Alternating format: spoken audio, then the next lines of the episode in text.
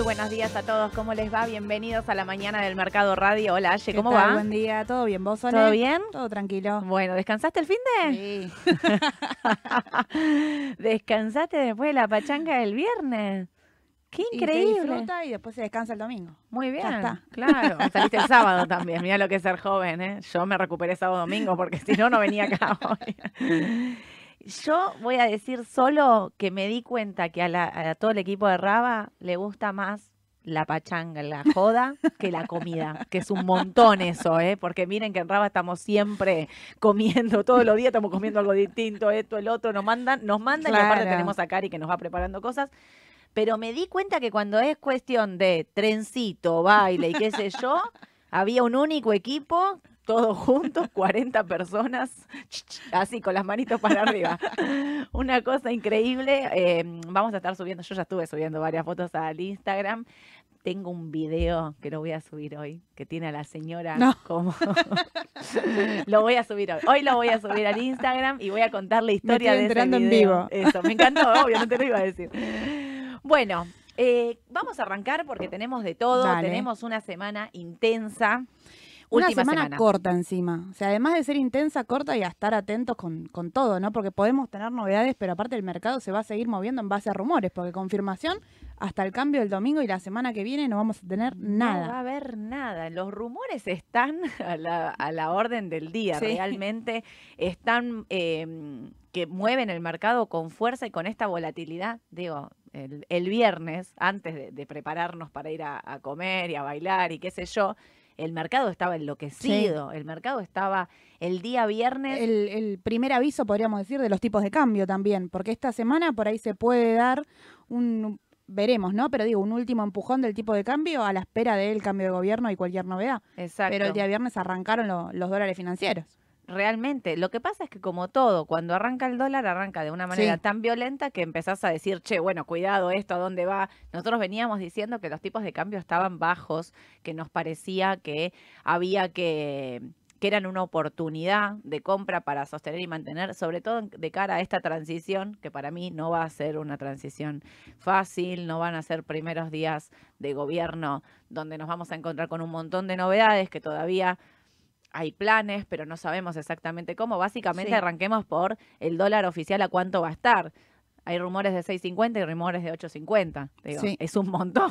No es lo mismo 6.50 que 8.50. No es que estamos diciendo 10, 20 Y pesos de fíjate que diferencia. cada vez que cada vez que se habla de un dólar oficial en 6.50, no falta ese comentario de recuerden que después de las pasos, cuando se devaluó, el tipo de cambio tardó un mes en llevárselo por delante. Exactamente. El día viernes igual llamaba la atención, digo, en esta volatilidad, que los contratos de dólar futuro bajaban fuerte. O sea, Sí. bajaban. Creo que lo tengo por acá. eh, cerró. Acá lo tengo. Mira, eh, 7.68 cerró diciembre. O sea, ¿por qué? Porque muchos también, o sea, entre 6.50 y 8.50 hay un, un camino en el medio que es 7.50 que empiezan Sí. a decir, bueno, podría ser ese el número al que va. Sí. Y cerró con una baja Rofex de- semanal, recuerdan el viernes pasado estaba en 800, Sí, así que fue una baja aproximadamente de un 6%. es un montón. Sí. para los contratos de futuro es un montón. En el medio, aparte, cerró noviembre. sí. Lo que sí me parece importante destacar, así como tenemos los 5 mil millones eh, de LEDIV, que son como, a ver, para los, los, que, los que siguen más un poco de, cerca el mercado, muy similar a lo que pasó con el dólar eh, futuro eh, allá por diciembre de 2015, que había 5 mil millones aproximadamente vendidos en dólar a 9 cuando te decían que el dólar estaba a 14, es aproximadamente el número que hay en LEDIV dando vuelta, 5 mil millones, que son los importadores que les dieron un seguro de cambio mediante este bono, eh, una, en realidad es una letra, Sí. eh, del Banco Central y que pudieron tener, digamos, eh, este tipo de cambio de, de seguro. Eso por un lado. Ahora, ¿cuánto hay en ROFEX? Que es la segunda pregunta. No hay tanto, 1.383 mil millones de dólares hay. O sea, no es, no es mucho eh, cuando te pones a pensar, bueno, es, Bueno, y un poco por ahí aún- tiene que ver con, con lo que pasó, ¿no? Con esa inseguridad que, la, la seguridad que Rofex causaba antes del 2019 no es la misma que causa ahora y quizás no es el instrumento que más utiliza el importador, podríamos decir, para resguardarse. Quizás hay mucho especulador también ahí, ¿no? Seguro, sabes que yo estaba mirando los contratos el 30 de noviembre, el último día, y veía que en Rofex había 3 millones de interés abierto, digamos, de contratos eh, ejecutados.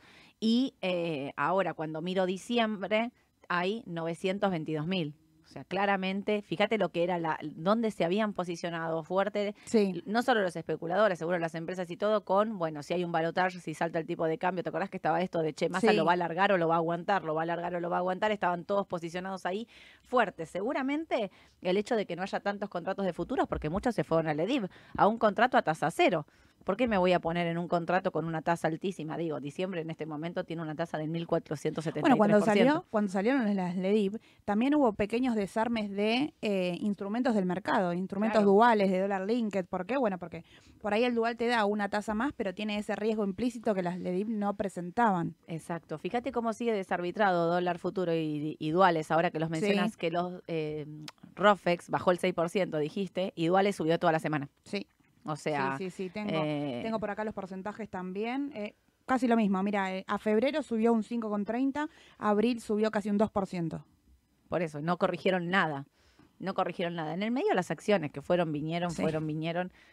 Para, quiero terminar antes con esto del tipo de cambio. El tipo de cambio que es clave para lo que se viene. Tenemos, me anoté un par de datos acá que me parecían importantes con respecto a los vencimientos que hay de deuda pública. Miren, para que tengamos el número lo que se viene. Hoy escuchaba a López Murphy viniendo en radio acá. Yo escucho a Mario Donel a la Mm. mañana.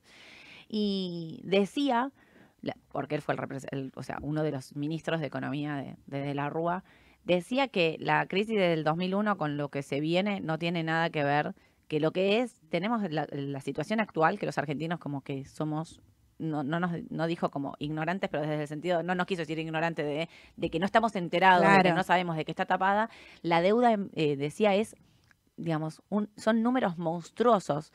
eh, tanto que como que los perdimos de noción, perdimos de noción realmente la situación eh, en la que va a encontrar eh, Javier Milei El 2024. el 2024, ¿no? Mira, la tasa, eh, la tarea de renovar deuda pública en pesos por un total de 35.5 billones para el 2024. Es una de las herencias que dejará, bueno, dice el próximo gobierno, la actual gestión. El otro día me preguntaban la consultora, eh, porque yo decía que estaba indexado. Eh, la consultora INVEC, que es de el CEO, que es Esteban Domecq, que es un economista que yo recomiendo siempre que lo lean, porque el en cuestión de números es clarísimo. El 98% de esa deuda en pesos está indexada.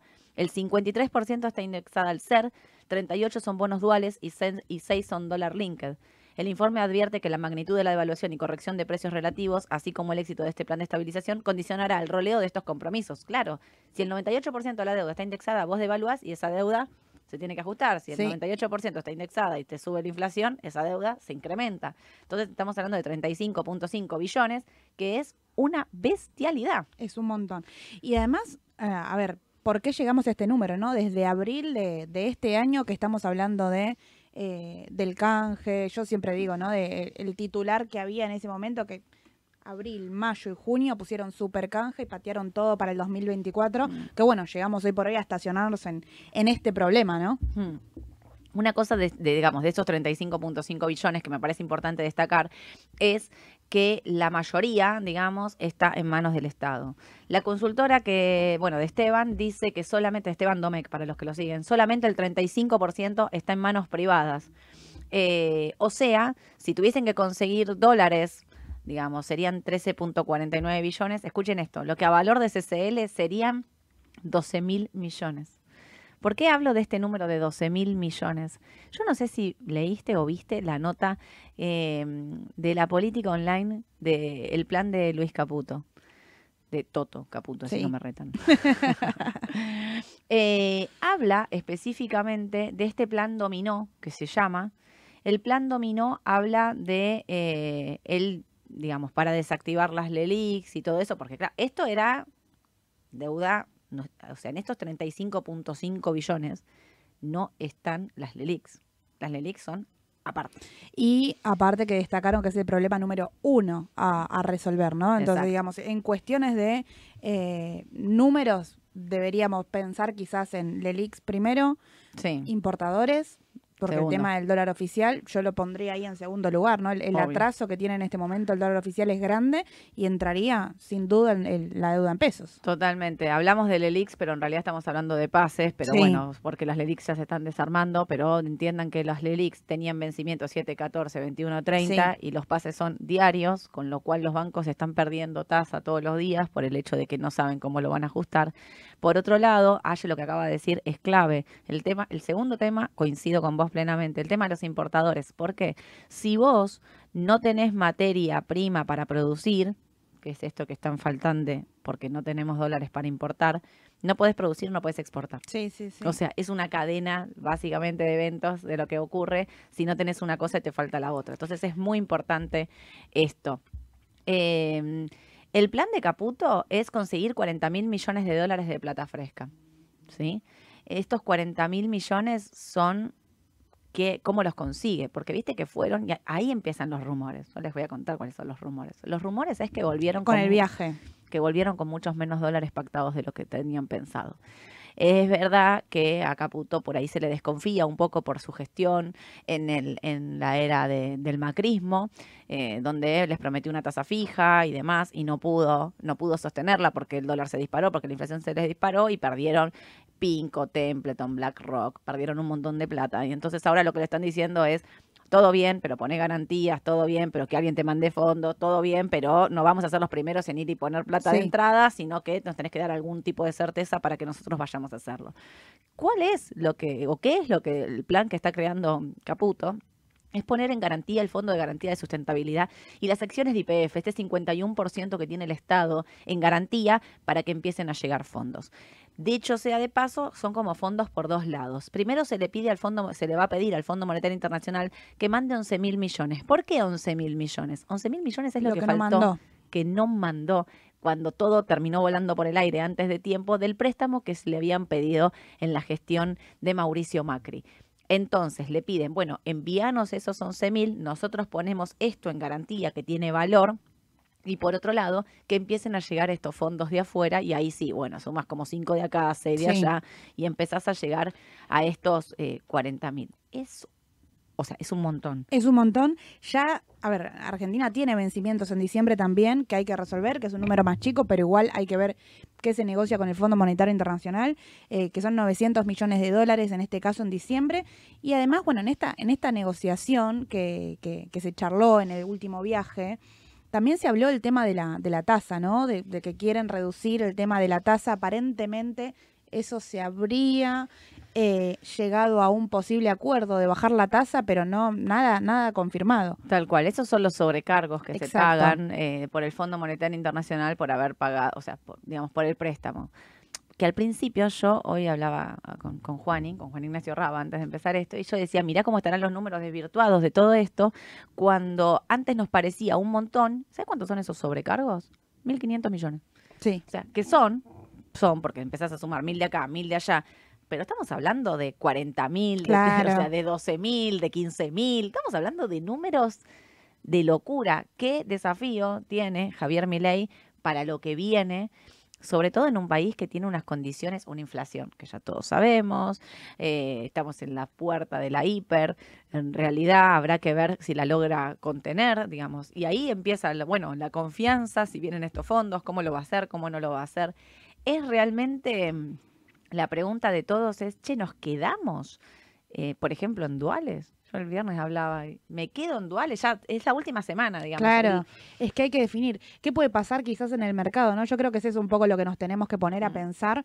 Eh, a ver, siempre decimos que los duales aparentemente pasan un precio de, porque con certeza, bueno, son, son bonos que están, eh, digamos, también le inyecta un poco de, de especulación, pero ya están pasando, por ejemplo, 6.30 el dólar linked. Eh, en ese caso, si se va a evaluar a 6.50, podemos ver en el mercado que eh, ajuste los duales y los dólar linked después de tanta expectativa. Si empiezan a sumar más capital ahora, quien Sí. quiere resguardarse ahora, quizás, bueno, tengan en cuenta que no es que compro ahora y después me ajustan directamente la- el porcentaje de evaluación, sino que hay mucho de eso que ya está ajustado. Claro, a, a- ver, si devalúa 650 hasta 600 ya lo tenés en Claro. precio y la expectativa y qué sé yo de lo que vaya a pasar en los próximos meses puede hacer que pase como decimos siempre, que el que compró a último momento no lo Sí. cubre la devaluación. ¿devaluará 6.50 o devaluará 8.50? Pues si devalúa 8.50 van a seguir. Claro. Bueno, acá la verdad es que básicamente casi no quiero decirles que es acorazonada, pero sí que realmente es acorazonada, porque nadie sabe específicamente cuál va a ser el plan. El plan que está armando Javier Milei, que hay mucho rumor de que se va a conocer el mismo domingo. El mismo domingo lo va a anunciar. Eh, hay un proyecto, hay como una ley ómnibus, que es la que se va a estar mandando al, al Congreso, que ahí es donde está la cuestión, porque ahí está realmente el ajuste y ahí van a decir exactamente todo lo que van a hacer y cómo lo van a implementar. Después eso tendrá que pasar por el Congreso, por eso se está planteando de que lo haga como una ley ómnibus, porque que se vote un paquete de medidas y no medida Claro. por medida. Y esto lo está haciendo también, o es la idea de hacerlo, para que no le bochen esta sí, esta no. Y aparte se pueden imaginar que los tenemos que poner a, a- a los diputados y senadores a discutir 1500 leyes. Llegamos al 2030. Hasta que nos ponemos de acuerdo de una, la importación ya nos quedamos sin, sin producción. No quiero ser mala, pero aparte se viene la Navidad, el No, fin de sí, sí, año, sí. ¿no? o sea, el verano, está bien, van a tener que trabajar seguramente, pero en el medio se están matando, ¿eh? O sea, de que- si, porque la libertad avanza no, no llega con los votos, necesita sí o sí de los votos de, de, de Juntos por el Cambio. Sí. Y ahí está Macri, Patricia Burr, que se pelean, que sí, que no, que suman, que no suman. Bueno, ¿para quién van los votos? Va a ser realmente para... Van a Sí. ser jornadas extensas, Sí, te digo, sí. y los rumores, porque ahí es lo que pasa con el mercado, va y viene, va y viene. Fíjense que el mercado sigue lateralizando en esta cuestión de que no pasa los mil, tampoco perfora los 900. Exacto. O sea, los 880 mejor, ¿no? Va y viene, se sigue manteniendo en esa, en Sí, esa sí, sí. línea. Vimos un, un leve achique en la semana, el Merval en dólares en 3%. Eh, a ver, tuvimos el día viernes por ahí un- una disparada, podríamos decir, de las acciones en pesos que tiene que ver con el tipo de cambio. Obvio. Tiene que ver con el dólar contado con liquidación, porque el Merval en pesos, eh, así todo con esa pequeña disparada que hubo, bajó en la semana un 5%. Obvio. Eh, voy a hacer un paréntesis acá. ¿Ven el número ese que está? 11 55 27 0400. Vamos a, vamos a arrancar con una sección nueva. Mandá un audio. Sos seguidor de la mañana del mercado. ¿Tenés una pregunta? Mandá un audio a ese número que en un ratito vamos a estar contestando las preguntas con Aye. Porque digo, siempre nos mandan por escrito, Sí. pero acá vamos a tener la posibilidad. Decime nombre, quién sos. o sea, claro. soy- ¿De dónde? Porque viste que a veces claro. te mandan saludos. Soy Sole de fulano. ¿De Sole dónde? De Córdoba, Mar de Plata, tenés muchos seguidores. Exacto. Hoy en la esquina acá me encontré con uno, acá con un seguidor. Yo estaba hablando por teléfono para variar, ¿no? Estaba con la mochila hablando por teléfono. Y me dice, Sol, la mañana del mercado. Vamos a hacer radio, le contesté ahora en un ratito, te sigo siempre, le mando un cariño. No, no me llegó a decir ni quién era, pero digo, bueno, por eso, eh, nombre, ¿de dónde sos? No te digo que me digas la temperatura del clima, ya sería un montón, pero hacé tu pregunta que lo vamos a escuchar acá en vivo. Así también, no solo nos vimos en el Rabapalusa, sino que también ahora los empezamos a Sí. escuchar. Así que la duda que tengas, en vez de mandarla por escrito hoy, mandala en un audio. Así vamos a empezar un poquito también a hablar de mercado y de acciones, que como decía Aye, en pesos subieron el viernes, responde únicamente a la suba del contado Sí. con liquidación, porque Sí, en dólares. En dólares seguimos como A estábamos. ver, ¿eh? también la preocupación cuando baja, ¿no? Porque ahí ah, hubo mucha consulta dando, dando vuelta en las redes que nos llegan a, a Instagram, mucha consulta de eh, está todo bajando, ¿qué hacemos? Sí. Pausa, está bajando el contado con liquidación, las acciones en dólares valían casi exactamente lo mismo. Entro a mirar porque tantas consultas dije, ¿qué pasó? Salió una noticia nueva, Sí. cae todo. Entro a mirar y IPF estaba 0.50 abajo. Así que es como, miremos las acciones también en, en dólares, que es lo real lo que está pasando. Sigamos el tipo de cambio, porque nos va a poder dar oportunidades también si considero que el contado con liquidación se dispara, ¿no? Muchos se hablan de, bueno, se evalúa y qué va a pasar con los dólares financieros. Porque, ¿qué pasó la vez anterior? Siempre hablábamos que si se devalúa y no viene con, con ninguna otra medida, bueno, los dólares financieros mantienen la brecha. Exacto. Eh, entonces, en este caso, ¿a cuánto debería ir el contado con liquidación si esto se da y no viene ninguna otra medida a frenar un poco también lo- los tipos de cambio? Y es difícil pensar eh, si es. Yo creo que esa brecha se va a cortar. No creo que se siga extendiendo, o sea, que se que mantenga la misma brecha Claro. que al principio estoy casi segura que eso no va a ocurrir, porque siempre digo lo mismo. Eh, va a ser una devaluación en el medio de un paquete de medidas, no es una devaluación es. aislada, entonces yo creo que la brecha se va a cortar. La pregunta es a cuánto se va a cortar y cómo se va a cortar, ¿no? Exacto. Digamos, porque Es que depende de, de- yo creo que depende, ahí es una opinión hasta, hasta personal, te digo, pero depende de, de la medida en la que eh, que afecte a los dólares financieros, más allá de la devaluación del dólar, eh, del dólar oficial, que bueno, que sabemos que es, eh, necesaria, ¿no? Exacto. Mira, leía una nota hoy también de Salvador Di Stefano, donde hablaba de dos escenarios y demás, y decía el precio del dólar de equilibrio. O sea, viste que hacen siempre esta cuenta de si vos agarrabas todas las reservas y los débitos, que las deudas que tiene el país, ¿no? ¿cuánto sería el dólar de equilibrio? Dice el dólar de equilibrio podría ubicarse en 1.770 pesos y decía eh, con una ayuda internacional, porque acá lo que estamos hablando de que se necesita para bajar un montón de, expectativas es que entren dólares frescos. Si entran dólares frescos, decía el dólar a fin de año, Salvador de Estefano dijo, podría ubicarse en torno a los 1100. Fíjate esta, esta aclaración, Sole, que es una... Eh, salió una nota de la semana pasada de Diana Mondino que tiene un mm. poco de ver con este capital que ingreso, porque en, en octubre el, actual gobierno Massa junto con Alberto estaba negociando para que Argentina entre en el BRICS. Así que es esta conexión que tiene, bueno, Brasil, Rusia, India, China y Sudáfrica. ¿Cuál era el objetivo? Bueno, que entre capital, que entre nuevos financiamientos sin condiciones del Fondo Monetario Internacional para poder engrosar las reservas. El jueves dijo tal cual, mira, te lo leo, las empresas exportadoras serán dueñas de sus dólares. Aparentemente confirmó que Argentina no va a ingresar en el BRICS. Eh, estaba apuntado el, ingreso al BRICS para el primero de enero. Claro. Así que aparentemente eso ya no va más, según lo que dijo Diana. Habían dicho, él también había dicho que no. Yo lo, el día que lo vi en el Alvear, eh, que estaba dando una conferencia, en ese, en ese momento creo que se estaba votando lo del BRICS y él había dicho como, de ninguna manera vamos a entrar. O sea, no importa si entran fondos, no hay ningún beneficio de esto. Exacto, eso mismo, eso mismo volvió a decir el jueves. Eh, no, por eso digo, eso y eh, otros fondos frescos que era, ¿te acuerdas este fondo que la semana pasada lo dijimos con, con Edu, de que podría haber una... Mm, eh, una ayuda del Fondo Monetario que eran 1.400, por eso digo, en realidad empezás a sumar 1.000 de cambio claro. y tipo a arrancar la olla fuerte.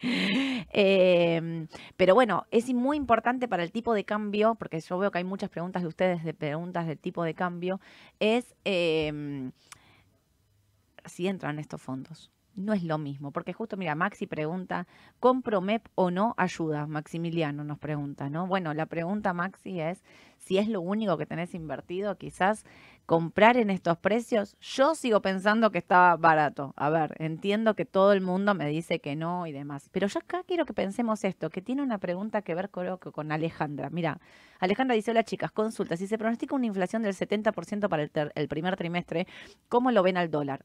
A todos, eh, el CCL, el paralelo desde ya, muchas gracias, nos dice.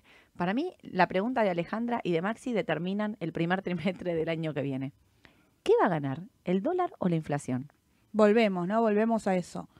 hubo, hubo años que, ganó la inflación, pero por lo general el dólar suele ir acompañando con la situación. Por más de que no lo sobrepase, tampoco es que te quedas totalmente a contramano. ¿Sabes que yo creo igual que si llegaran a entrar dólares y el, el, modelo o el proyecto de mi ley empieza a tomar forma y empieza a salir de las cosas como quiere, sí.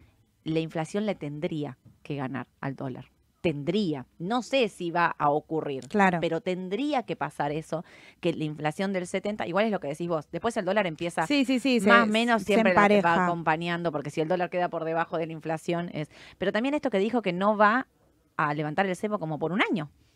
Es un montón un año. Yo lo único que espero es que levante un montón de normativas. O sea, si no me voy a levantar el cepo, bueno, mira, te la Todos los días estamos charlando de solo refrescame. Yo es como que hice un reset en mi cabeza y se me borraron las normativas. Y entonces me paso gran parte de mi día laboral hablando con el equipo de legales. Dicho sea, le paso el equipo de legales en la fiesta.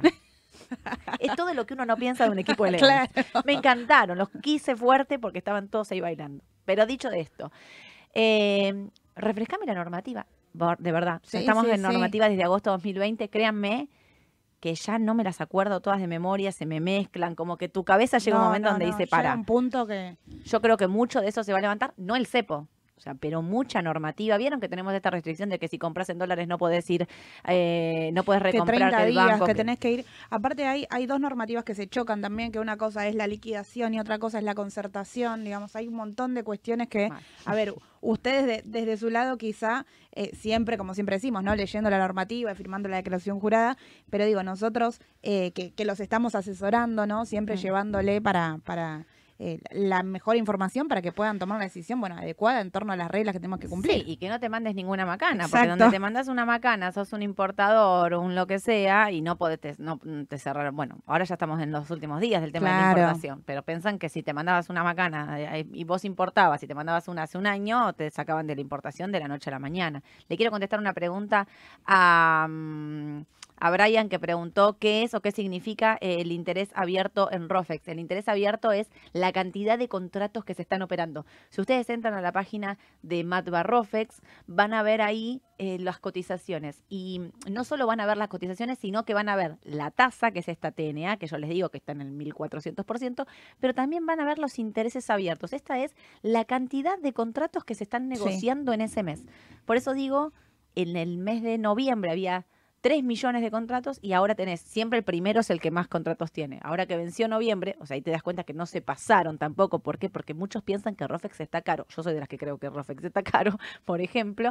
Eh, tenés 968 mil. Claro. O sea, el número baja fuertemente. La pregunta de si compro MEP o no, yo creo que hay que diversificar. Creo que el CCL sigue siendo una oportunidad porque la brecha está negativa Sí, creo, creo que hay que, esto, esta situación de tipo de cambio y demás se va a empezar a definir desde la semana que viene, pero no es, o sea, digamos, eso lo sabemos todos. Me refiero a, yo sigo siendo conservadora porque creo que lo que se viene es tan duro que me da a me resguardo. No seguís sé. teniendo tu resguardo, digamos, pasándolo a, a papeles de mercado, ¿no? Quizás Sí. mayormente en lo que es CDR, que es lo que a vos te liga con el contado con liquidación. Quien tiene una Sí. alternativa, bueno, más conservadora incluso, em, sigue estando los bonos del Tesoro americano en el exterior rindiendo un 5% en dólares, súper conservador, ligándote con el tema del contado con liquidación, digamos, eso sigue siendo una buena alternativa. Em, a ver, la brecha está negativa a favor del contado con liquidación, 0,33%. Ha estado durante toda la semana un 4%, un 2%, digamos, rondaba Sí. siempre a favor del contado con liquidación para llevar el capital a Estados Unidos o ligarte a un CDR. Mm. Ahora, con una brecha, supongamos que se, se empieza a dar vuelta esta semana, 1, 2, 3% sigue siendo quizás oportunidad al contado con liquidación. Porque recuerden que nuestro país, ¿no? En situaciones de crisis llega a un 18% eh, De brecha. De, de brecha, digamos. Que esté entre un 3 y un 5% es eh, normal. Y ahora en negativo, bueno, sin duda sigue siendo la, la oportunidad. Obvio, sí, sí, sin duda. O sea, por eso yo digo, yo me sigo quedando conservadora, más allá de las acciones argentinas y demás que venimos diciendo y de largo plazo y demás. Ahora vamos a estar charlando un poquito de eso, pero digo, me, mm, eh, me parece que, mm, eh, que hay, digamos, que lo que se viene es tan duro que yo tengo temor a lo que se puede anunciar. Entonces elijo resguardarme Claro. porque el mercado se va a mover de manera violenta, quizás hasta toma bien, porque digo, si en un, en un paquete de medidas, eh, no estoy diciendo que no, eh, digamos, me parece que el mercado puede reaccionar positivamente. Pero me pasa como me pasó en la elección, ¿qué quieren que les diga? Intento ser conservadora, intento no jugármela y decir, bueno, para mí el tipo de cambio con un 70% de inflación lo va a seguir, sí, puede ser que el dólar, la inflación le gane en los primeros meses a, mm, al dólar, sí, pero bueno, intento resguardarme. ¿Por qué? Porque no tengo ni idea cómo van a hacer para pagar. Justo había una pregunta ahí de, de Roberto, mira que decía, la perdí porque estaba al principio de todo. Roberto, esta mañana en el Noticiero de América dijeron que las LELIX pasarían a ser deuda del Tesoro Nacional. ¿Ven algún peligro con los plazos fijos a constituirse al futuro? Claro que me generan miedo los plazos fijos, porque los plazos fijos estaban atados a la LELIC. LELIC a 30 días, plazo fijo a 30 días. Hoy la LELIC no existe más, el banco decide perder esa tasa, eh, digamos, o sea, te pone un plazo fijo al 133 Sí. y te hace un pase al 100, por decir, no tengo exactamente la tasa del pase, pero me imagino que será un valor similar a la caución a un día. Eh, entonces digo, me parece que podría ser un, un- riesgo en esa cuestión eh, de decir, che, el plazo fijo contra qué lo tengo atado. Claro que me genera temor. Y siempre, a ver, hablamos del plazo fijo, pero también yo le pondría en esa categoría de riesgo los fondos comunes de inversión money market, Ok. eh, de, Sí. de alto riesgo. Si bien son de rescate inmediato, sí, bueno, siempre eh, nosotros recordamos, en su momento hubo suspensiones de suscripciones y rescates en momentos críticos de nuestro país. Obvio. Eso no quita, a ver, ni que pase ahora, pero no quita tampoco que no pueda pasar. Entonces, tener eso también ahí en, en la cabeza. eh, y fíjate cómo cambió la composición el Fondo Común de Inversión, Sí. ¿no? ¿Y por qué tiene que ver con esto? Bueno, sin duda por un tema de riesgo. Ni siquiera el propio banco con ese fondo quiere tener eh, 100%, antes tenían el 100% en plazo fijo, pero a vos te Obvio. dejaban hacer un retiro inmediato, ahora tienen... Si se pueden ir a fijar, los que lo tienen tienen alrededor de un 60% y tiene que ver con el riesgo. Obvio, sí, sin duda. Escúchame, sabes que tenemos audios. Nos Dale. mandaron. Se animaron, se animaron ustedes también. Nosotros nos animamos acá a la radio y ustedes se animaron ahí, así que los podemos escuchar. Ahí van, ¿eh? Chicas, buen día, las quiero. Mariano es mi nombre, gracias por todo. Dos preguntas. Primero, ¿va a haber otro Raba presencial? Y segundo, Redrado dijo que eh, en devaluar al oficial debería venir acompañado con una baja de los financieros, o de los paralelos, mejor dicho. ¿Cómo lo ven? Beso.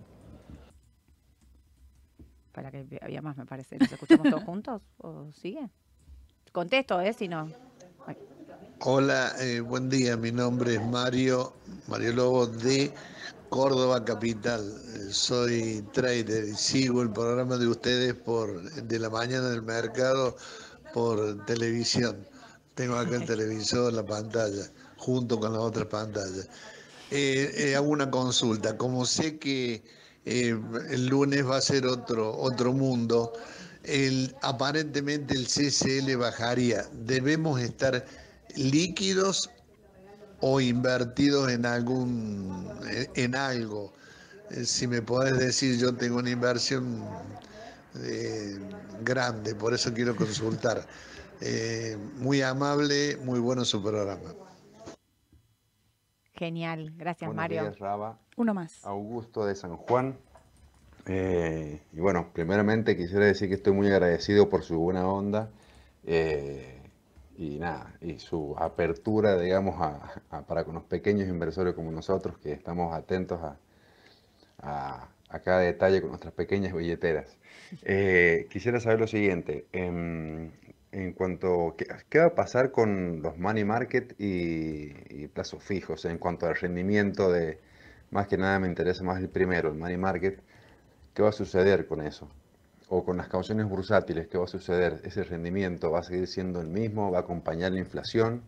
¿O, o van a quedar detenidos, digamos?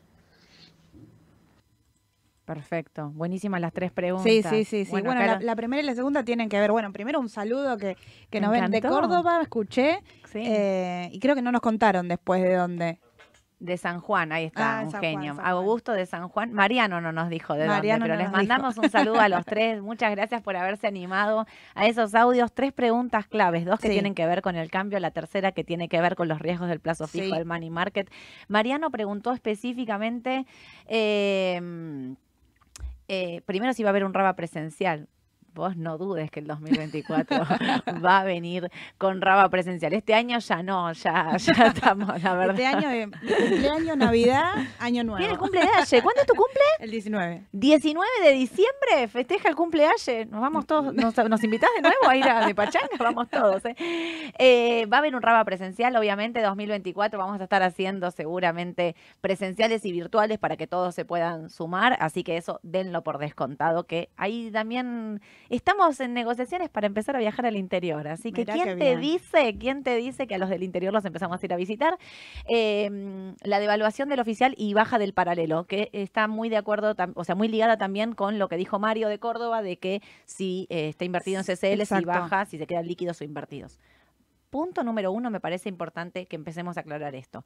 Si devalúan el oficial, algo que damos por descontado que va a ocurrir, lo que no sabemos es a ¿Cuán- cuánto. ¿A, cuán- a cuánto, perdón? Y cuándo tampoco. Exacto. Quizás muchos lo esperan para el lunes como primera medida, pero en lo que él dijo de, de esto de los punteos, de qué hará primero, bueno, supuestamente primero van los LELIX. Quizás el tema de la devaluación es más inmediato, ¿no? Como, como Sí. las tasas de interés, como, eh, bueno, como pasó después de las PASO. Inmediatamente, a vos te pasó en vivo, digamos. Sí. Arrancaron el día y devaluaron. Por algo llego con lo justo a diciembre, porque eso me pasó de todo. Eh, yo creo que la brecha se va a cortar. Creo que va a devaluar rápido. O sea, para mí el 11 de diciembre se devalúa el dólar oficial. No veo a mi ley con un dólar a 3.50 ni tres días, Claro. ni cuatro días. O sea, lo veo haciéndolo y encarando el gobierno desde el primer día.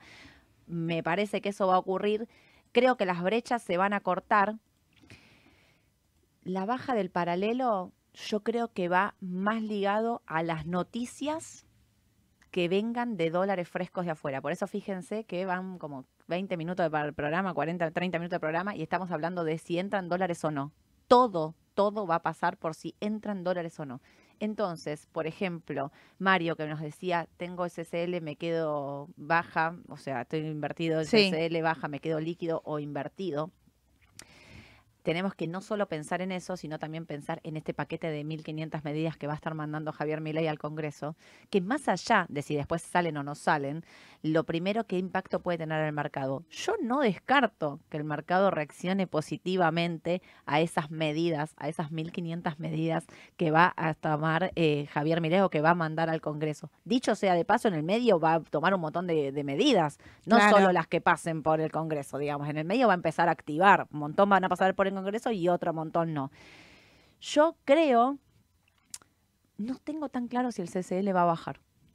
Porque creo que ya lo hizo. O sea, el CCL llegó a estar 800 pesos la semana sí, pasada. Sí, una locura. No solo, no solo esa baja, que por ahí podemos ligarlo también con la fuerte liquidación que están haciendo la- las exportaciones eh, antes, de, antes del cambio de gobierno. Bueno, la cantidad de medidas que tiene el contado con liquidación, ¿no? Que está súper limitado ahí la operación. eh, sino que los días que no bajó se mantuvo relativamente tranquilo en un contado con Claro. liquidación que ya nos había no acostumbrado, pero ya estuvo cerca de las elecciones generales rondando los mil. Sí, por eso. Y antes estuvo 1200, Sí, digo, sí, en, la sí. pre- en la previa al- a octubre. Con lo cual, eh, yo tengo mis dudas de que el dólar contado con liquidación vaya a bajar. Podría, se pongámosle, no me acuerdo ahora exactamente, espérate, digo, ¿cuánto cerró? Cerró 904. Digo, bueno, su- pongámosle que anuncia eh, medidas y dice, bueno, y entran 15 mil millones, baja. O sea, por eso yo no me la inclinaría ni a jugar da- ni al 100% al CCL ni Claro, al 100% siempre hablamos de- de Yo diversifico, ¿eh? No me, me quedo en, CDA, en CDR, en CCL o en lo que tengan invertido por vía contado con liquidación. Me quedo con algo de acciones argentinas. Eh, no va a ser lo mismo para el Luar y Texar una devaluación a 6.50 que a 8.50. También esto hay que ver cómo lo toma el mercado, el valor de la devaluación, a cuánto. No es lo mismo para el mercado 6.50 que 8.50. Digo, no es exactamente lo mismo. Claro que uno piensa que una devaluación eh, tendría que ser eh, con una baja de los dólares eh, paralelos, ¿no? financieros o bursátiles. Claro que tendría que ser de esa manera. Pero hay mucha En el incertidumbre mercado en, en el sí. mercado en sí. digamos, hablamos de 35 billones en la deuda en pesos, más la deuda de las LELIX, más, o sea, hay mucho Eso para decir. resolver como para que baje de entrada, me parece a mí, Sí, o por ahí va- o sea, la expectativa va a moverlo. Me da, me genera un poco de temor, me, me Sí. o sea, diversificaría, ¿eh? Y también para diversificar, si quiero tomar un perfil más de riesgo, ¿y por qué más de riesgo en este momento? Por la deuda en pesos, justamente lo que estamos hablando, están eh, los bonos ajustados por ser. Sí. Que si estamos hablando de que, qué le va a ganar la inflación o la eh, o el salto del dólar, bueno, si es a largo plazo, tengo TX25, TX26, quizás no quieren arriesgarse con un TX24. Mm. La realidad es que si se reperfila, quizás reperfilan toda la curva o no. Bueno, hay que ver cómo se, cómo se arregla ahí. Me si quiero los bonos tomar un perfil, un perfil de riesgo, está esa alternativa también. A mí me gustan los bonos con ser. Me gustan y me parecen que yo tendría Para bonos tener en la cartera. Sí, para tener en la cartera y jugármela. Me, me compro anticipado, ¿eh? como digo siempre. El SER está midiendo un mes y medio para atrás eh, por una cuestión de cómo está armado el bono y demás, pero yo de compro anticipado pensando en este 70% de inflación del primer trimestre, me empiezo a, a- a posicionar ahí, me posiciono en CDR, en CCL, preguntan justo cuáles son los papeles eh, de CDR, que, papeles que, en los que estaría para entrar. El mercado de Estados Unidos está ajustando después de un super rally, Sí. digamos, que, que subió un montón. Eh, se viene el rally de Navidad, habrá que verlo si lo hizo anticipado o no, y qué habla Powell y qué dice Powell. Sí. Esta semana tenemos el dato de empleo el viernes, ¿no? Esta semana tenemos dato de empleo el viernes. Powell habló la semana pasada y dejó también ahí entrever un par de cosas con la tasa de interés que la tenemos el 13, que aparentemente no se va a tocar. Pero bueno, el mercado igual ante cualquier palabra de Powell responde. Obvio, si es por CCL y el mercado de Estados Unidos puede tener una corrección porque subió un montón, hay que irse al consumo. O sea, tienen que ir a Coca-Cola, PepsiCo, Procter Gamble, Johnson, digamos, tienen que ir por ese lado porque son los papeles que, que bajan, que si el mercado baja, bajan pocos y que si vos lo que querés estar atado es al contado con liquidación, no tenés que hacer ningún problema. La otra que está dando vuelta justo en la media de 200, que la venimos mencionando hace varios días, que la, que la corta va y viene, va y viene, es Walmart. Sí. Walmart que va y viene, a mí me parece que, que podría ser una oportunidad eh, es jugado porque corrigió un montón, pero me parece que podría ser una oportunidad si tenés que entrar en CDR en este momento. Así que yo diversificaría, me quedaría eh, me quedaría comprada en CDR, no vendería toda mi posición, si era exactamente a la pregunta que se refería eh, Mario. Y por otro lado, me parece que, que también habría que tener Argentina, porque Argentina también corrigió un montón. Digo, si nos vamos a los ADR, Galicia llegó a estar 18 dólares casi y va hasta 17, 16,95. Ustedes saben que a mí el sector financiero no es el que más me copa ni es el que tendría, pero digo, Pampa llegó a estar casi 49 y está 45 y medio. O sea, corrigieron, ya bajaron un poquito. Si vos pensás que las, las, primeras medidas, las primeras normativas que va a lanzar Javier Milei van a ser positivas para el mercado, bueno, quizás te posicionás en estos papeles que Bueno, pueden del ir a sector- buscar los Del máximos. sector financiero siempre hablábamos de, eh, del tema de las LELIX, ¿no? que es Mm. un punto a resolver también de, lo- de los primeros eh, que, que Javier dice. Ahora, tiene su máximo, Galicia tendría que superar los 18 dólares para recuperar los precios quizá de, del gap, este agujero ¿no? que, que hace el salto de precio en el mercado del 2019 que nunca recuperó.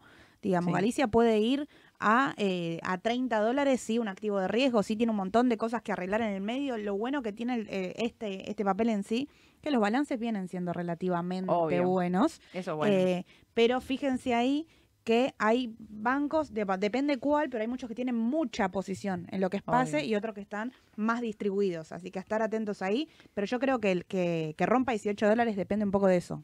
Yo creo que va a depender, el- o sea, que, que, se que superen esos máximos y que siga ese rally depende básicamente de cómo el mercado reaccione a las medidas que puedan tomar, porque ojo que eso también va a ser una primera reacción. Claro. Después eso hay que pasarlo al Congreso y si pasará o no pasará, digamos. Pero la primera reacción del mercado puede ser positiva y eso me parece que, Sí. que podría ser eh, una opción. La otra que quería mencionar es CEPU, que también informó que pagará de nuevo un dividendo en efectivo de 32 pesos con 40 por acción y había pagado el mes pasado, o sea, y ahora vuelve a anunciar un pago de dividendo, así que me parece que, que Central Puerto también es un papel para seguir. El mercado argentino está todo muy similar, ¿eh? no puede superar los máximos y me parece que esto se va a Y definir Corrigió, corrigió un poquito. corrigió un poquito y esto se va a definir recién la semana que viene. Pero yo diversificaría, sin duda, no me quedo ni todo comprado en CDR, ni todo comprado en... A ver, y eh, tener tampoco un, un- un pequeño margen de liquidez para alguna oportunidad a corto plazo para comprar en caso de que se dé una baja también podría ser. eh, y utilicen eh, esa pequeña liquidez que quieren dejar caucionado, ¿no? Con, con la tasa de caución. Por más que la tasa baje por la cantidad de colocaciones que hay de manera diaria, récord incluso en, en- Sí. en las cauciones en sí, prefiero tener el capital colocado eh, que en un fondo, ¿no? Mirá, Ligándolo con lo que consultaban. Exacto. La pregunta de Augusto, que era los money market y los plazos fijos y los rendimientos y las cauciones bursátiles, también esta semana no va a haber movimiento de tasa del Banco Central, obviamente, no va a hacer no va a tomar ninguna medida, pero la pregunta es si en una devaluación fuerte de la semana que viene el Banco Central también va a estar subiendo la tasa. Claro. ¿sí? La tasa, ¿por qué? Porque la economía, como ya todos sabemos, se enfría subiendo la tasa. Devalúa, suben los dólares también, pero vos subís la tasa bastante más fuerte. Bueno, yo, como dije al principio, no soy de los plazos fijos, no me gusta tener mi capital eh, inmovilizado 30 días. Es un montón. Es un Más en este contexto, porque te agarran 30 días bastante. A ver, en cualquier contexto creo que de nuestro país, de los primeros, prim- el- el- los primeros momentos del nuevo gobierno va a ser clave, digamos, enero va a ser clave, febrero seguramente también, hasta que se acomode un poco todo y veamos las primeras medidas. Eh, pero 30 días el capital con el cambio en el medio es Es un muchísimo. montón. Yo elijo perderme la tasa, estoy casi como el banco, como los bancos con la LELIC y los pases. Elijo perder la tasa e irme a lo más seguro, a la segura, la seguridad. Bueno, ahí hablabas de los money markets. Los money market, Aye lo dijo antes, un 30%, ¿cuánto me dijiste tienen de plazo fijo? Eh, mira, hasta la semana pasada tendrían entre el 60, depende cuál, porque hay varios, pero entre el 60 y el 70 de plazo fijo, pero solían tener el 100. Claro. digamos. Y también le agregaron una parte que antes no tenían directamente, que dice, si ustedes se fijan en el prospecto, dice caución bursátil. Sí. Eso Así lo hicieron digamos, después del Y 2019. Claro, sí, sí, sí, pero tenían aproximadamente un 3%, bueno, ahora hay algunos que tienen hasta incluso un 10. Es un montón. Yo me, o sea, por eso, el, fondo, como no tengo plazo fijo, tampoco tengo money market, porque no me gusta tener at- algo atado al plazo fijo. eh, me voy a la caución bursátil, sin duda. Ahí preguntaba sobre la caución bursátil, como decimos siempre, es el instrumento más seguro, está Sí. garantizado. Y eso, a ver, si sube la tasa y demás, tendría que ir acomodando la tasa de la Impacta caución. de manera inmediata la caución. Hoy, en la, ¿por qué la caución está 30 puntos por debajo del plazo fijo? Riesgo. Medime el riesgo. ¿Cómo me dice el riesgo? en la tasa, ¿por qué está 30 puntos más deba- debajo del plazo fijo? Porque es más seguro, básicamente. O sea, el que quiere algo más de riesgo va a un plazo fijo y Sí. se la juega 30 días. Siempre Muchos lo decimos, pueden ¿no? estar Riesgo, pensando. riesgo-beneficio es siempre es así. En las acciones pasa lo mismo. Si voy a una acción mucho más riesgosa, bueno, el beneficio puede ser mucho más alto. Muchos En- pueden en estar es pensando, incluso hacer plazo fijo, pensando que el dólar, el contado con liquidación, no va a bajar. O sea, a mí hay algo, una cuestión que, que, digamos, en la que yo no coincido con los economistas, que es en esto de todo el tiempo me están diciendo que el dólar está caro, pero me lo decían en, ustedes se acuerdan, yo se los decía, en 400, en 500, en 600, el dólar está caro, el dólar está caro. Y el dólar, si lo medís contra la deuda en pesos que tiene Argentina, no está caro. Eh, yo al menos no lo veo caro. Entonces yo diversificaría en, en este sí, porque ahora se viene como la hora de la verdad, es la última semana y se viene la hora de la verdad en decir a todo o nada con respecto a cómo el mercado va a tomar eh, las medidas de lo que vengan. Y eso me parece que va a ser clave. Bueno, ahí creo que contestamos ya Sí. las tres sí, preguntas. sí. Preguntaban por Disney. A mí, a Charlie, Charlie pregunta por Disney. A mí Disney me gusta. Subió un montón. Para mí sigue teniendo recorrido. Ahora viste que van a pagar el, va a pagar un, ¿cómo se llama esto? Eh, va, vuelve a pagar de Vuelve a pagar Dividendos. dividendos. Vuelve a pagar dividendos. Está yendo a buscar la, la media de 200, si no me equivoco. Sí. Eh, así que podría podría incluso hasta rebotar ahí y de recorrido al Es que tiene que, recorrer- tiene que rebotar en estos precios, 91, Sí. 90, 91 tiene que rebotar aproximadamente, así que me parece que tiene que venir por ahí. Nos preguntan mucho por los linked, por los duales TV24, cómo lo vemos. Eh, a mí me parece que eh, los linked, o sea, yo me inclino más por un dual que por un linked, porque lo que digo siempre, este dólar, Sí. digamos, el linked... La doble cobertura. Exacto. Y a la pregunta, o sea, y ahí viene la otra, che, ¿y ¿por qué, digamos, el dual no lo tengo que mirar por inflación? Sí, lo tenés que mirar por inflación, andate entonces al de agosto, al TDG 24. Cuidado con eso, también quizás hay que estirar el plazo. ¿Por qué? Porque el de febrero, el de febrero va a estar en plena ebullición, que es el que yo miro siempre. El TDF está casi en el ojo de la tormenta.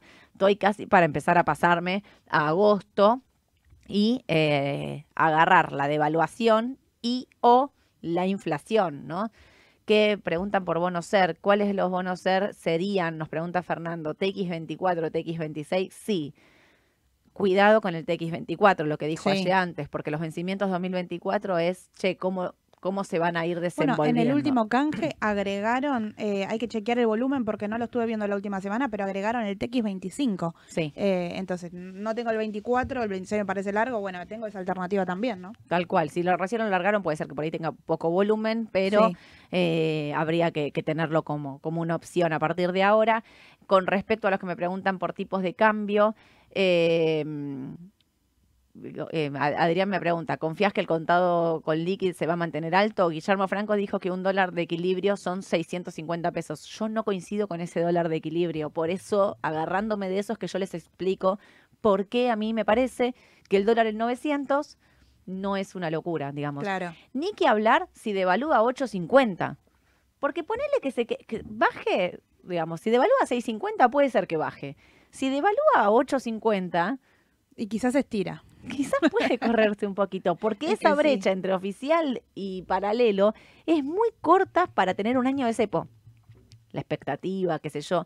También esto, ¿no? De decir, si vos sos un inversor conservador de mediano largo y te baja el tipo de cambio como pasó estas semanas, no te asustes, no te desesperes, no malvendas, porque acá las cartas de este partido recién se van a empezar a repartir la semana que viene. Sí. Con lo cual hay que ver no solo qué cartas vamos a repartir, sino cómo las vamos a empezar a jugar y esperando siempre que tengan un buen resultado, ¿no? Entonces digo, no, eh, no me parece que hay que desesperarse. Los que quieren invertir en ser más jugado y agarrar la inflación corta, fuerte, es lo que me están escribiendo ahí. T4X4, TX24, T2X4, Sí. todos esos bonos con ser son los que los cortos, los que van a ajustar por la inflación Sí, y vayan corta. siguiendo la deuda en pesos, ¿no? Porque por ahí, a ver, sabemos que la parte más grande está en manos de privados. Por ahí Sí. va, va a buen puerto, digamos, esto y no, no genera ningún tipo de reperfilamiento, Ojalá. pero hay que ir siguiéndolo, ¿no? Hay que desligarse. Tal cual. Para mí hay que seguirlo día a día y ver, pues, en principio, cómo empiezan a desactivar el tema de las LELIX, Sí. para ver cómo pasan a la deuda en pesos, para ver cómo pasan a la deuda de los importadores. Digo, que los importadores que están rezando, por Sí, Dios, sí, pagame. Sí, sí, son a- tres a temas claves. 5 mil millones hay en LEDIV, ni que hablarles de todos los importadores, 17, 20 mil millones de dólares, eh, que cuando empiezan a hacer una cuenta dicen, hay algunos hacen una cuenta y dicen son 20 mil, otros dicen son 40 mil. Bueno, fíjense que estuvimos casi todo el programa hablando de deuda, de pesos, de dólares y demás, porque la clave de lo que viene está ahí, no solo para los bonos y las acciones, sino para el dólar, para la inflación, para los reperfilamientos, lo que se pague y lo que no se pague, todo va a estar ahí. Eh, nos preguntan, bueno, ¿cómo vemos Texar? Eh, yo, te- yo Texar al bar me las quedo, ¿eh? O sea, me las quedo, no, no me voy de esos papeles, de papeles de exportadores, que me parece que lo que se viene es, o sea, eh, ¿a qué va a apuntar la Argentina? A exportar, a exportar a un buen tipo de cambio para que ingresen dólares al país.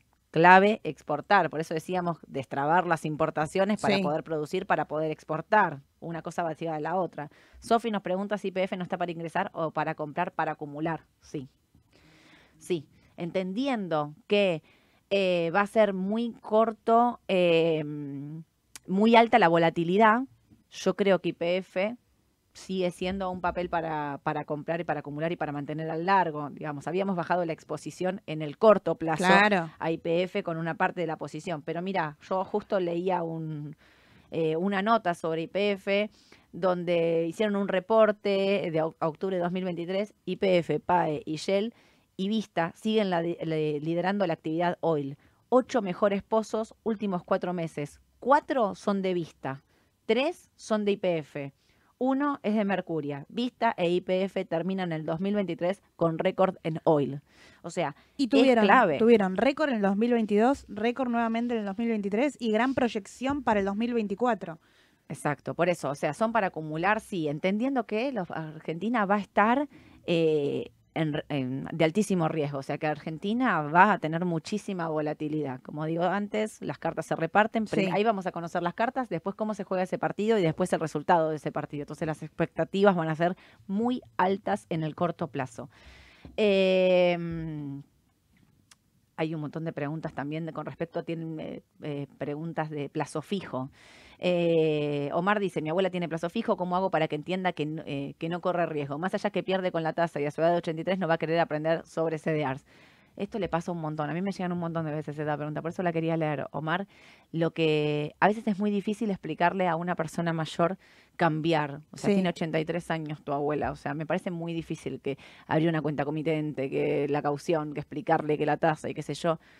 Yo me voy a agarrar de las palabras de Javier Milei, que dijo que no va a haber un plan Bonex, que no va a tocar a los ahorristas, y eso me parece que es clave. Entonces, si yo no es un una, una inversión que elijo, entiendo que una persona a los 83 años es muy difícil explicarle todo esto, que hay un montón de gente de 83 años que está recontra empapada de mercado Sí. y hay otra que no y hay que respetar, me parece, todas las opciones y por ahí no hay que forzar algo que, que no se siente segura o no se siente cómoda. Entonces, eh, nada, o sea, yo me, me quedaría con, con el plazo fijo, obviamente, en, en ese caso y entendiendo eh, la circunstancia de la persona, porque no todos tenemos la misma, tampoco la, la- la misma... Tampoco la misma facilidad, ¿no? Exacto, para, o, o la misma, viste, a veces decís, no, esto no quiero aprender eso. Claro. Lo que a mí me pasa con el Bitcoin. Galle, ¿qué pasa con el Bitcoin? Contale antes a la gente de que se vaya. Yo no quiero Sí, aprender de Bitcoin, sí, pero voy a tener sí. que aprender, no me Subió, subió todo el fin de semana. Tío, Yo a veces el fin de semana no quiero, digo, no abro Twitter, no abro Twitter y terminás, Mirate,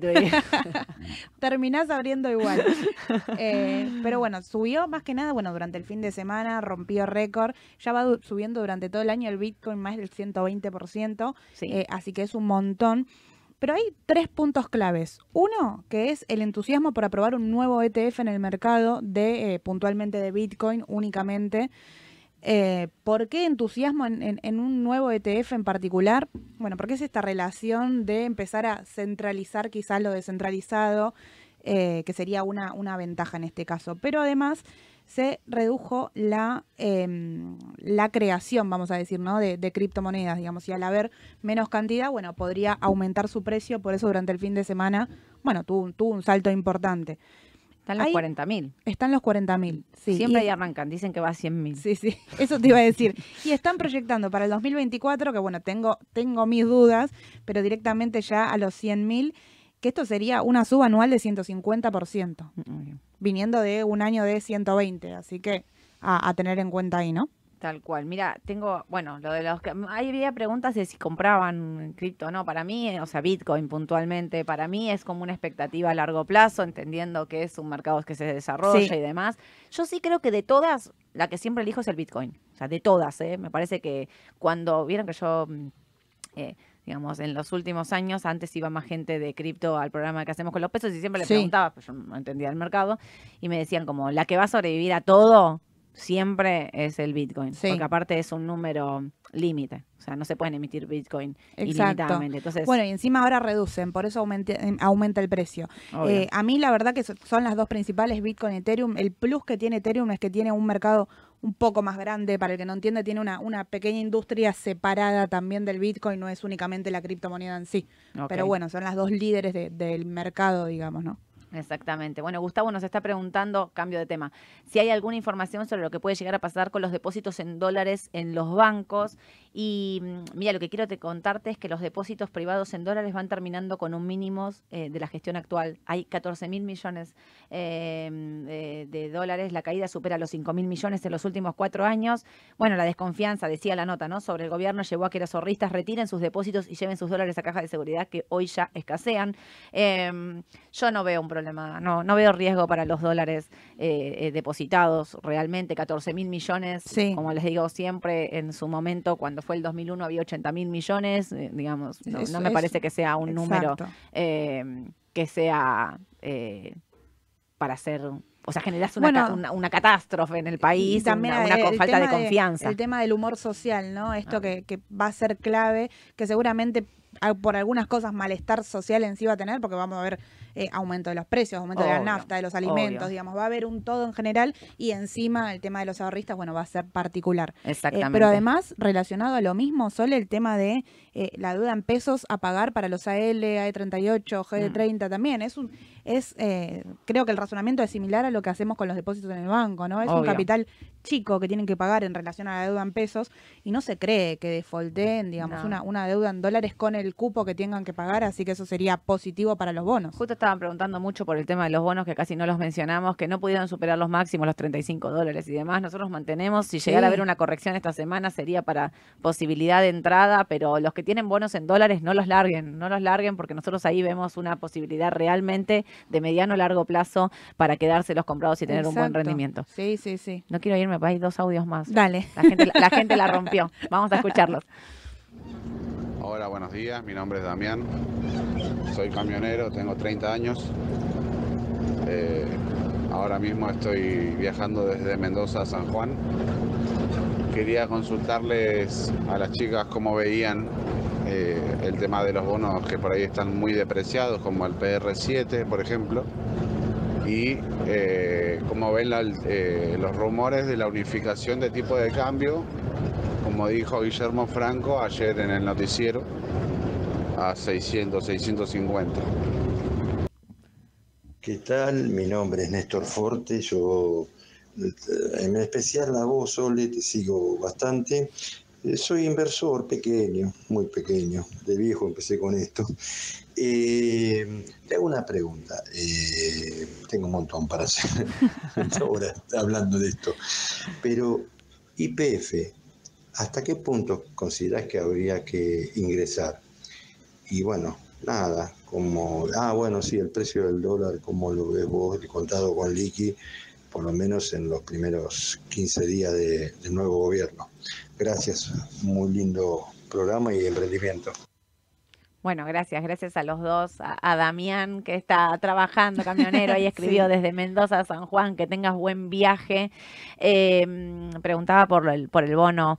Y yo creo que los bonos en pesos, eh, vieron que viste que esta- en estas últimas semanas hubo salida en pesos y el Banco Central estuvo bancando la curva porque los pesos están muy relacionados a, bueno, qué va a pasar con el tipo de cambio y demás.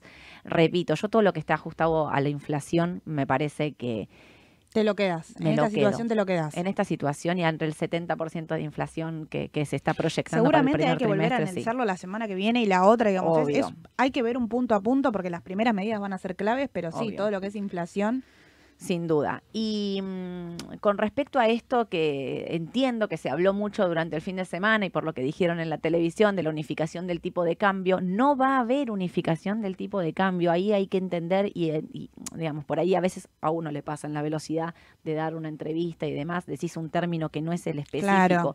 Javier Milei ya dijo que no va a haber unificación del tipo de cambio en el corto plazo no va a haber levantamiento del cepo la semana que viene. Digo, no esperemos esto Sí. para la semana que viene porque no es lo que va a ocurrir. Sí, también habla de una, de una dolarización, de unificación, sí, lo mencionó, pero a largo plazo y hasta dejó, Exacto. dejó trascender que le, puede llegar a llevar mínimo dos años. Exacto, por eso digo, de entrada dijo que para levantar el cepo un año, así que Sí, sí. no va a haber unificación del tipo de cambio. Ahora, la pregunta que eh, repito y vuelvo al inicio, 6.50 no es lo mismo que 8.50 para el dólar oficial, la brecha se va a cortar sí, sí. La brecha se va a cortar. O sea, yo no considero que sigamos teniendo una brecha del 150% como tenemos hoy. La pregunta ahí vendrá si se mantienen los tipos de cambio bursátiles o no, de acuerdo a 6.50 u 8.50, 7.50, lo que pase en el medio. B, si entran dólares frescos de, eh, de privados, del fondo, de quien sea, si entran. ¿Y cómo se empieza a desarmar las LELIX? Yo diversifico, no vendo CCL, me quedo en CDR, me quedo con acciones argentinas de largo plazo.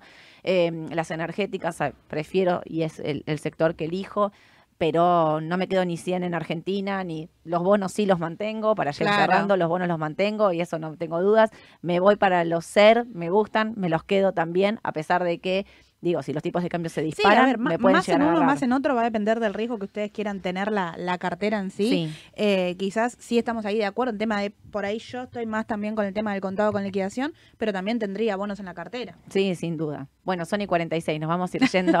me, me empiezan a hacer señas de acá atrás, dale, dale. Redondea, redondea, redondea, que nos vamos. Cierro la computadora, nos vamos. Sigan en Instagram, eh, arroba Sole Arroba Ayelen, Romero y bajo raba. arroba Ayelen Romero guion bajo Raba. Voy a estar subiendo videos de la fiesta del fin de semana. No se los pierdan. Hay tapados. La señorita acá hizo, no saben, miren el video. Mañana voy a ver si lo puedo poner en la mañana del mercado. Gracias a todos, gracias por los audios, gracias por la buena onda, como siempre. Nos vemos mañana 9.45 en vivo por el canal de YouTube de Raba Bursátil. Gracias, Aye. Gracias, Les mando un beso. Chau, chau. Chao.